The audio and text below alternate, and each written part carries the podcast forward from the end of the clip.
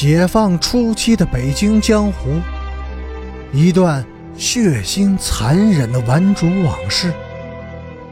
欢迎收听《北京教父》第二百三十三集。多年以后，还有许多当年的知青提起过这桩求偶事件。他们称之为播种工程。这项工程整整延续了十年，伴随其中的是难以言说的屈辱、痛苦、流血，甚至付出生命。在这其中也有幸福，但这种幸福多半是以另外一种形式表达的——痛苦。笔者后来找到了这起事件的两个当事者。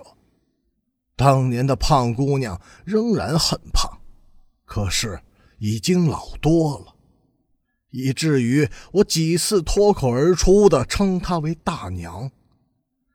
有意思的是，她返城以后一直在一家集体性质的食堂工作。提起那封信，她笑了。笑过之后，却有几分的感伤。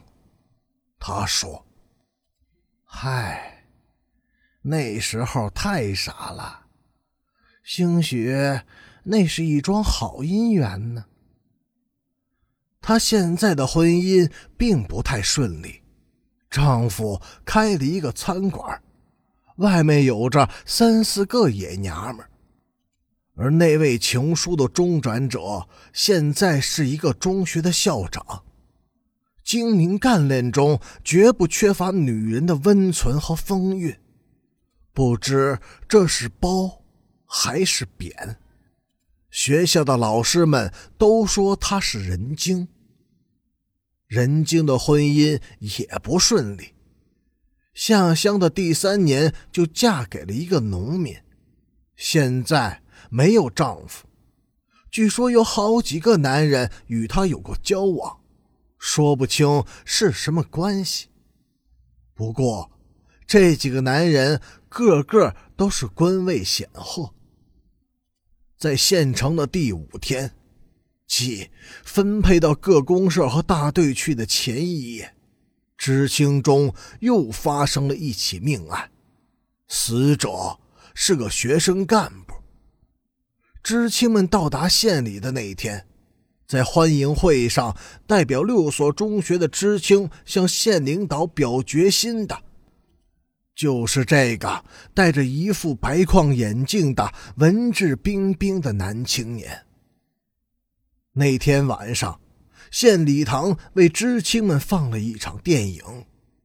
同学们看完电影回到招待所时，他。已经吊死在房间的横梁上。他留下了遗书，字里行间洋溢着对党的满腔赤诚和无以报国的痛苦。只有死才能抛白自己，他说。所有的人都认为这是一起成功的谋杀，他没有情敌，是政敌对他下了毒手。但县里却认为他是自杀，而且是畏罪。欢迎会之后，县领导在一夜之间就接到了十几封揭发信，揭发他在北京参加文化大革命时恶毒攻击伟大领袖和敬爱的同志的种种罪行。揭发信中还建议县领导。此人家庭出身是大地主，应该让全县贫下中农都知道这一点，以便加强对他的监督和改造。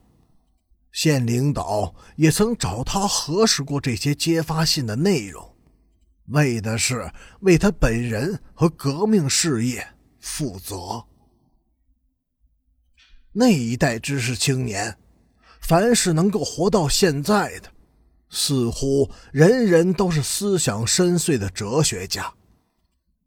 在谈起北京站的那起凶杀案时，他们注重和强调的是流血惨剧的理论意义。一位在华北某中等工业城市当了五年副市长，并于最近当选为市长的原北京插队知识青年，曾亲眼目睹了血案发生的全过程。据他说，袁一平被刺中时，紫红色的鲜血一下子喷涌出来，许多在场的人身上都沾满了血渍。